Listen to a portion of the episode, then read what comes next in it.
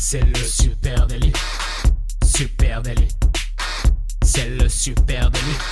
Toute l'actu social média servie sur un podcast. Salut tout le monde, je suis Thibaut Tourvieille de La Broue et vous écoutez le Super Daily. Le Super Daily, c'est le podcast quotidien qui décrypte avec vous l'actualité des médias sociaux.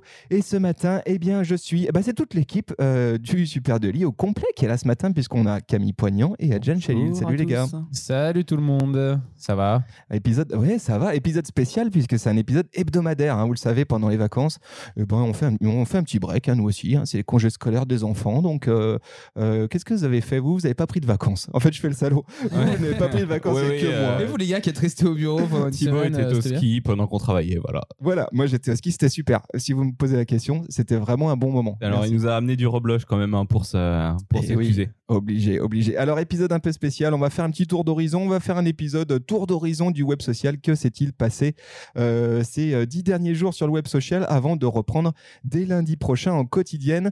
Euh, Par qui on commence? Peut-être Camille, t'as des trucs, euh, t'as des trucs sur le feu? Oui, tout à fait. Bah, je peux vous parler de, de YouTube. Tiens, alors là, c'est euh, c'est le premier bon pavé hein, de cet épisode. Je vais vous parler de YouTube euh, un peu à la sauce euh, Instagram où les influenceurs peuvent faire des publicités sponsorisées avec leurs marques partenaires. YouTube réfléchit actuellement à un nouveau programme qui permettrait aux créateurs de contenu de vendre des espaces publicitaires aux marques avec lesquelles ils travaillent. C'est une nouveauté qui vient un peu bouleverser le, système de l'influence marketing et le système YouTube parce qu'il faut savoir qu'en ce moment, la démonétisation sur YouTube, c'est un, un sujet un peu épineux. La plateforme décide avec des algorithmes. Alors ça, on n'en a pas encore parlé, hein, me semble, dans le Super Daily. C'était hyper intéressant. La plateforme décide, euh, grâce à des algorithmes et des humains, euh, sur quelle vidéo on peut ou pas intégrer de la publicité. Puisqu'il y a eu euh, des gros problèmes avec euh, du LGBT, de l'homosexualité, euh, même des contenus racistes. Il y a des pubs qui ont été poussés sur des contenus, euh, sur certaines thématiques. Donc YouTube euh, démoné- démonétise certains mots-clés, ce qui fait qu'on peut plus euh, médiatiser. Alors il y a, il y a plein d'influenceurs euh, qui ont fait notamment une étude avec euh, 15 000 vidéos qui ont été publiées et ils ont sorti une liste Excel de 15 000 mots euh, qui sont ou pas démonétisés. Donc ils ont fait des, des tris croisés, etc. Donc voilà, tout ça pour dire, il y a une nouvelle fonctionnalité qui sort et à la fois euh, YouTube essaye un peu de se sortir du pétrin avec cette histoire de démonétisation. Et cette nouvelle fonctionnalité, si j'ai bien compris, elle va permettre en fait aux youtubeurs eux-mêmes de commercialiser leur espace euh, YouTube. Exactement. Euh, donc intéressant, intéressant à faire à suivre. C'est vrai Ouais, que ça ouais. ressemble beaucoup à ce que Instagram semble proposer petit à petit avec euh, euh, ces, euh, je me souviens même plus comment ça s'appelle. Bah, c'est Euh, euh, contenu, contenu de marque. en voilà, fait. les, les contenus de vacances et voilà, j'ai tout perdu. Ça va très très vite. Allez, euh, à toi, Jeanne, qu'est-ce que tu as euh, de beau à nous raconter Eh ben moi, je voulais parler euh, bah, d'une grosse tendance hein, de, de ces derniers temps et qui continue à avancer, c'est la messagerie privée. TikTok. Et non, la messagerie privée. Dommage, les gars. Euh, WhatsApp qui dépasse tout simplement les 2 milliards d'utilisateurs. En février, hein, WhatsApp a, a annoncé ça. Euh, sa progression, bah, elle est impressionnante. L'application, elle a été créée en 2011, elle est rachetée en 2014 par Facebook et sur les deux dernières années, elle est passée de 1,5 milliard à 2 milliards d'utilisateurs. Donc, donc une, très grosse progression. Facebook annonce d'ailleurs, hein, attention, accrochez-vous à votre tabouret là, messieurs, parce que vous êtes assis déjà, c'est déjà pas mal. Euh, Facebook annonce que Messenger et WhatsApp plus Instagram, c'est en tout et pour tout euh, au moins chaque jour 2,26 milliards de personnes qui ouvrent une application appartenant au groupe Facebook. Vous imaginez, tous les jours, il y a 2,26 milliards de personnes Mm. qui ouvrent une paille. appli qui appartiennent à Facebook. C'est fou.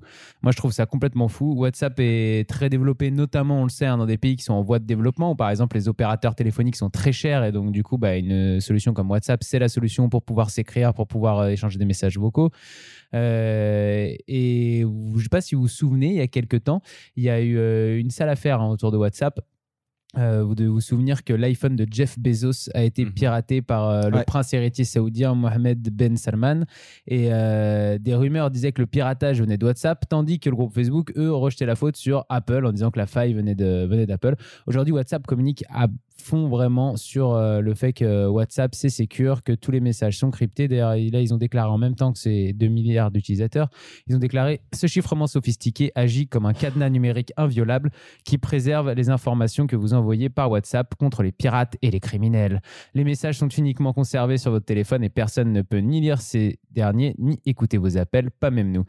Et si certains pensent qu'il existe une backdoor, hein, par exemple, sur ce genre d'application appartenant à Facebook, pour que notamment le gouvernement américain ou d'autres puissent accéder à certains messages ou surveillent euh, certaines conversations, et ben WhatsApp répète encore une fois, un chiffrement solide est une nécessité de la vie moderne. Nous ne ferons aucun compromis sur la sécurité. Cela pourrait exposer nos utilisateurs à certains dangers. Donc, euh, ils essayent de rassurer un petit peu tout le monde, à vous d'y croire ou pas. Et pour vous donner un petit ordre de comparaison, parce que je sais qu'il y en a d'autres comme moi qui utilisent Telegram, et bah, Telegram, c'est 200 millions d'utilisateurs actifs. Alors, à côté des 2 milliards de WhatsApp, c'est pas grand-chose. Et pendant ce temps-là, l'ONU interdit ses membres d'utiliser WhatsApp parce qu'il con- il continue de dire que Eh ce oui. n'est pas sécurisé. Non, non, mais euh, WhatsApp avec la sécurité, c'est pas si simple, euh, puisqu'il s'est avéré récemment, je sais pas si vous avez suivi ça, les gars, euh, qu'il y avait des groupes WhatsApp hein, qui étaient indexés dans euh, Google et dans euh, Ah, Binge bon? notamment.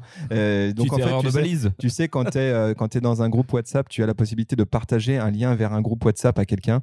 euh, et du coup, euh, il s'avérait que c'était pas si sécure que ça. hein, et que euh, ça faisait un petit moment que Ouais. le groupe Facebook était au courant de ça et a laissé, euh, laissé couler. Quoi. Ouais, utilisez Telegram hein, comme moi, au moins c'est les Russes qui vous écoutent, c'est cool. Allez les amis, à moi de. Alors moi j'étais en congé, mais ça m'a pas empêché un petit peu de suivre quand même évidemment ce qui se passait sur les réseaux sociaux.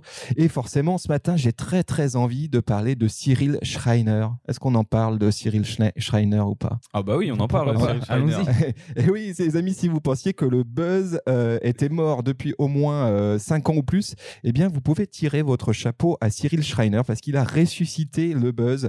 C'est ce fameux Instagrammeur alsacien qui casse le web social depuis maintenant 10 jours. C'est juste hallucinant. Alors, pour ceux euh, qui euh, non seulement étaient en vacances mais habitaient dans une cave, je vais vous expliquer ce qui s'est passé avec ce fameux Cyril. Euh, Qu'est-ce qu'il a fait? Eh bien, il a tout simplement bouché les canalisations de sa salle de bain avec des perles d'eau pour le bain. Ah oui. Euh, ce monde est complètement fou, hein, raconté comme ça. Le 23 février, il a la bonne idée, ce garçon, de remplir sa baignoire de perles d'eau. Vous savez, les fameux Orbeez. Oui, Euh, Qui gonfle. Voilà, qu'on a déjà vu dans des tonnes de vidéos YouTube, etc. Donc il, il se dit, tiens, je vais faire la même chose. Euh, et il remplit sa baignoire avec ça. Marrant, sauf qu'à un moment, bah, il a bien fallu vider la baignoire. Et là, il a la très bonne idée de tout évacuer par eh bien, les canalisations. Les canalisations se sont tr- très vite retrouvées complètement, évidemment, euh, bouchées. Ça a créé un bug complètement hors du commun. En gros, les billes ressortent par les toilettes, le lavabo, et finissent même par boucher toutes les canalisations de la rue. On en retrouve même sur le trottoir devant maison. Euh, donc du coup, une belle connerie, mais surtout un storytelling génial parce que ce fameux Cyril Schreiner, eh bien, il documente en story Instagram l'intégralité de ses euh, mésaventures. Il raconte face caméra la galère en semi-direct. C'est très très bien fait. Euh, il invente même des épisodes. Attention, alors épisode 1, t'as la fausse bonne idée.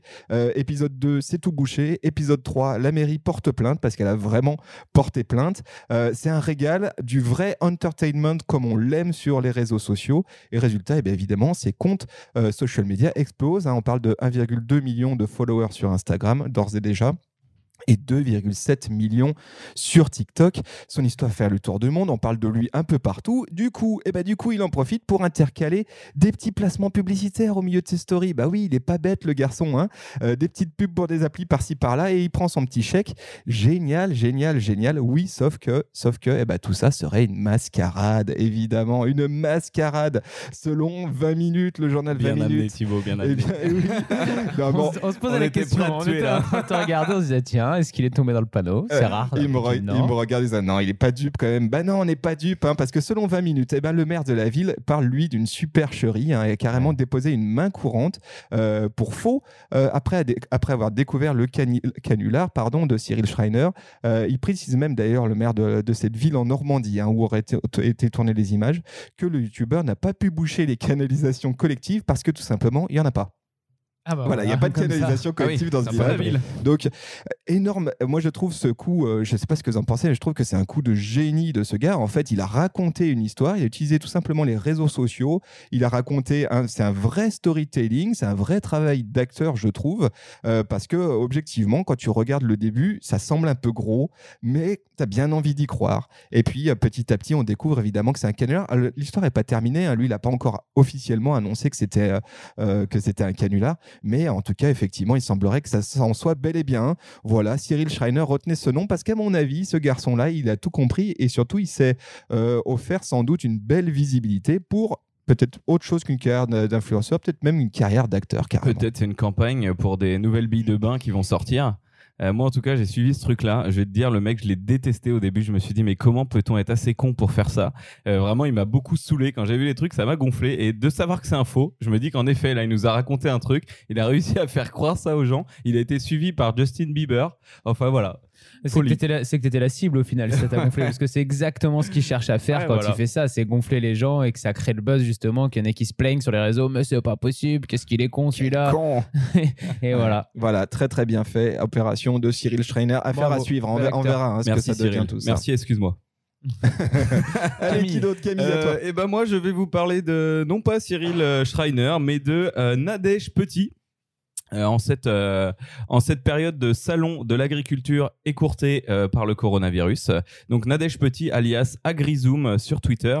Elle elle est agricultrice en Normandie. Attention, c'est pas la femme du fermier, elle est agricultrice avec son mari. Donc ils travaillent tous les deux sur l'exploitation et comme on en a parlé dans un certain épisode du Super Délice sur les agriculteurs connectés, l'agri-bashing, donc tout ce qui est se moquer des agriculteurs, les renier, etc. sur les réseaux sociaux, bah, il fait rage. hein. C'est vraiment la période pendant que les marques essayent de se dédouaner, euh, bah, les, personnes viennent attaquer les agriculteurs sur les réseaux sociaux.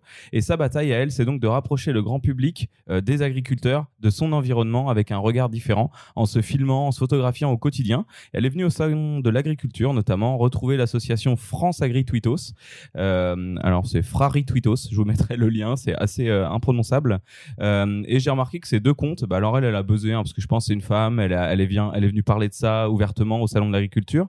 Que ce soit le compte de Nadège ou de France Agri, euh, je trouve qu'ils sont hyper présents sur Twitter, sur les réseaux sociaux. Ils communiquent de manière super jeune, super dynamique. euh, ils font beaucoup de retweets. Enfin, voilà, la communication, elle est vraiment intéressante. C'est intéressant d'aller y jeter un œil et, euh, et bah, suivez-les. Voilà. On ira voir ça. Et C'était ton coup de cœur Voilà. ce matin. J'ai trouvé ça super intéressant que, que, que. Nadège mette ce sujet-là en avant. Eh bien, moi, je vais vous parler maintenant d'égalité homme-femme dans l'influence marketing. C'est un sujet dont on entend beaucoup parler ces derniers temps et à raison. L'égalité homme-femme est une nécessité absolue et il y a des études qui sont sorties de Business Insider, vous avez les liens en note, et de Rich. Euh, et les chiffres de l'influence marketing bah, ne reflètent pas hein, cette égalité qu'on cherche entre les hommes et les femmes. En France, 75% des influenceurs sont des femmes, mais pourtant, elles continuent à être moins bien payées que les hommes. La rémunération moyenne d'un partenariat entre un homme et une marque, c'est 614 euros, tandis que pour les femmes, ce montant chute à 424 euros. Le revenu annuel moyen d'un homme influenceur est de 7450 euros contre 3450 pour une femme. Donc là, on voit bien la différence. Moi, je note deux choses. hein. Je note euh, à la fois que euh, il y a une belle différence entre la rémunération des hommes et des femmes. Et puis, je vois surtout que le monde de l'influence marketing, si vous pensez que vous allez gagner des milliers et des milliers d'euros avec, bah, vous avez là les salaires moyens annuels des influenceurs en France. Euh, c'est pas, euh, faut vraiment être un influenceur star pour vraiment bien gagner sa vie Ouais, avec. ça va être long. Ou t'as intérêt à utiliser des bidots euh, dans ta Voilà, faut être malin. Euh, si dans la société française, d'après l'INSEE, l'écart entre le salaire homme-femme est de 18,5%, il serait de 31% dans ce secteur. Donc il y a des explications, hein, c'est pas juste euh, comme ça gratuit. Il y a la rareté des profils masculins qui les rend du coup plus coûteux pour les marques. Et puis euh, il y a aussi en moyenne les hommes influenceurs qui sont suivis par 1,7 million de followers, tandis que les femmes, c'est par 82 000 followers. Donc il y a des audiences qui sont plus grosses du côté des hommes. Alors, ce sont des pistes de réflexion. Il faudrait peut-être des études un peu plus poussées sur le sujet, euh, notamment essayer de comparer des influenceurs hommes et femmes avec le même type d'audience et la même taille d'audience pour voir euh, vraiment s'il y a une inégalité euh, salariale et des marques qui ne jouent pas le jeu et qui respectent pas le travail de chacun. Mais en tout cas, une chose est sûre, il reste encore pas mal de chemin à parcourir de ce côté-là. Ouais, alors, euh, puisqu'on parle d'influenceurs, eh ben moi je vais parler de LinkedIn. Rien à voir.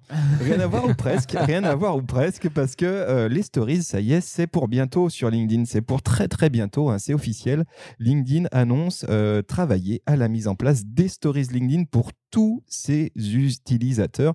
On se souvient, il y a quelques temps de ça, on en avait parlé dans le Super euh, Daily, en 2018, que LinkedIn avait commencé à tester sa première itération hein, de LinkedIn Stories, mais c'était uniquement réservé pour les étudiants universitaires américains.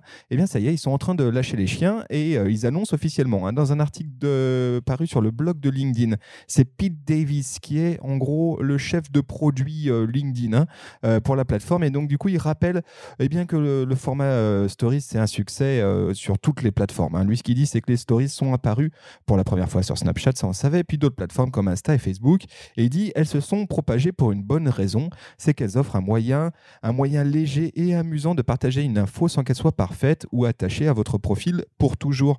Et ce côté euh, éphémère et ce côté imparfait, c'est justement ce qui semble une très très bonne idée pour LinkedIn. Et là, vous vous dites, vous qui nous écoutez, en quoi est-ce que le format Stories il est approprié à un réseau social professionnel? professionnelle et bien là-dessus, le Pete Davis, eh ben, il a une réponse. hein. Il nous dit que c'est un peu comme une conversation à la machine à café finalement. On a besoin aussi dans ces interactions, y compris professionnelles, de différents niveaux de prise de parole. Parfois des choses très écrites, très travaillées, parfois juste partager un lien, euh, et puis parfois juste d'avoir une prise de parole très spontanée. Et il pense que pour ça, le format Stories, c'est carrément approprié sur la plateforme. Euh, et il dit du coup que c'est un bon moyen de partager des moments clés euh, professionnels. On imagine très bien comment rapporter à LinkedIn, ça peut être intéressant, euh, avec un style narratif qui du coup est en mode plein écran, ce qui n'existe pas aujourd'hui sur LinkedIn. Et Non, on a vraiment hâte de voir ça sur, euh, sur la plateforme. Euh, on peut aussi imaginer que ce qui intéresse LinkedIn, c'est la façon dont les stories ouvrent vers la messagerie, hein, vers le chat, comme ça peut Mhm. être le cas aujourd'hui avec Instagram notamment. Euh, et à mon avis, c'est quelque chose qui va intéresser fortement LinkedIn, c'est de créer ce lien entre le format story euh, 9 16e plein écran et puis derrière la messagerie, arriver sur des, des interactions qui sont du style et au fait, euh, etc. Des, des interactions toutes bêtes et qui peuvent remettre la messagerie au cœur de, de LinkedIn. Voilà, moi j'ai hâte que tout ça arrive. Euh, on ne sait pas trop, mais courant de l'année, hein, vraisemblablement, on va euh, voir débouler. Allez, je vais, je vais faire un, un pari, je vais dire euh, début du deuxième semestre 2020. Euh, Ok, Voilà, c'est noté. c'est mon que J'espère ça va être que- léger au départ, ouais. J'espère que ceux qui écoutent euh, ont bien noté cette, euh, cette date.